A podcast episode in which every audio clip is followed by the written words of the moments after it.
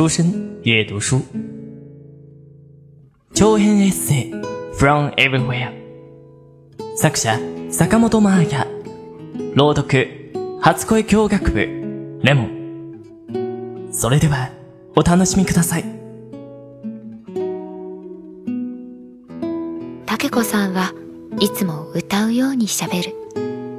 ワインどうしよう。こんなにたくさん飲めないけどと思いつつも一口ごくり。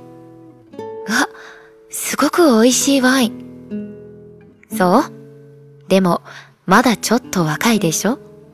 これね知り合いの農家の方が自分のお家で作ってるワインなのよ。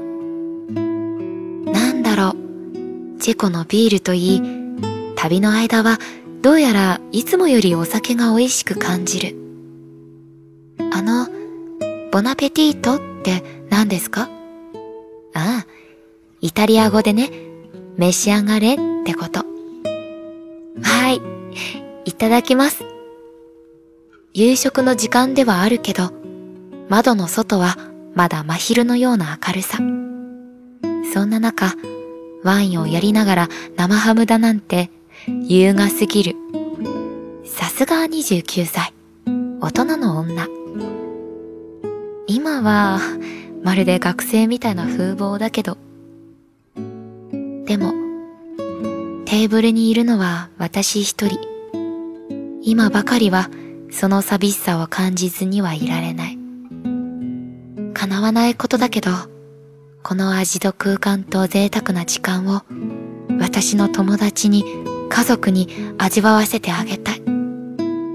一緒に笑い合って食べてくれる人がいたらもっと美味しいのにな。まるでホームステイみたいな気分で二人のお家に泊めてもらっている感覚だったけど、あくまでトニーもタケコさんもオーナーで、私はゲスト。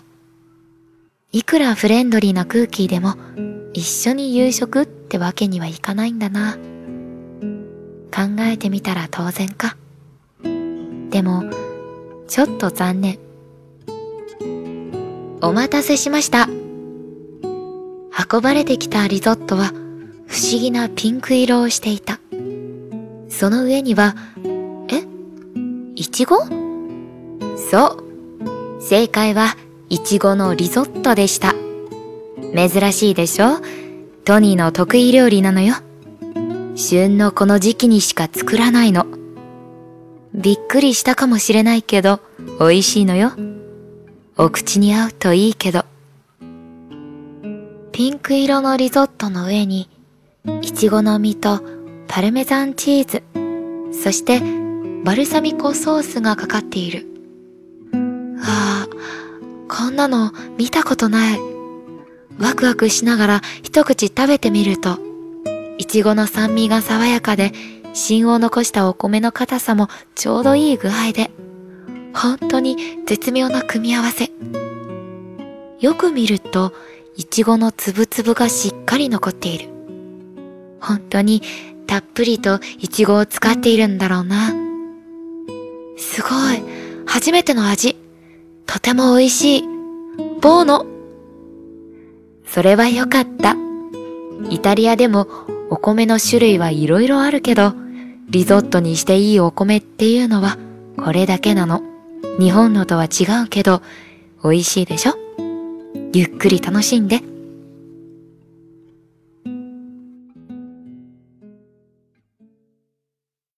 好了，今日的文章先读到这里，未完待续，期待大家下一次收听。关于栏目的建议和想法，可以填写在下方的评论栏中与我们互动哦。那么，晚安，おやすみなさい。 初恋日語日本語との初恋您正在收听的是出生电台，您可以在荔枝、喜马拉雅、网易云关注并联系我们，期待收到您宝贵的建议。同时欢迎关注出生日语微信公众号及新浪微博，了解日本资讯，学习日语知识，出生日语，成就你的日语梦。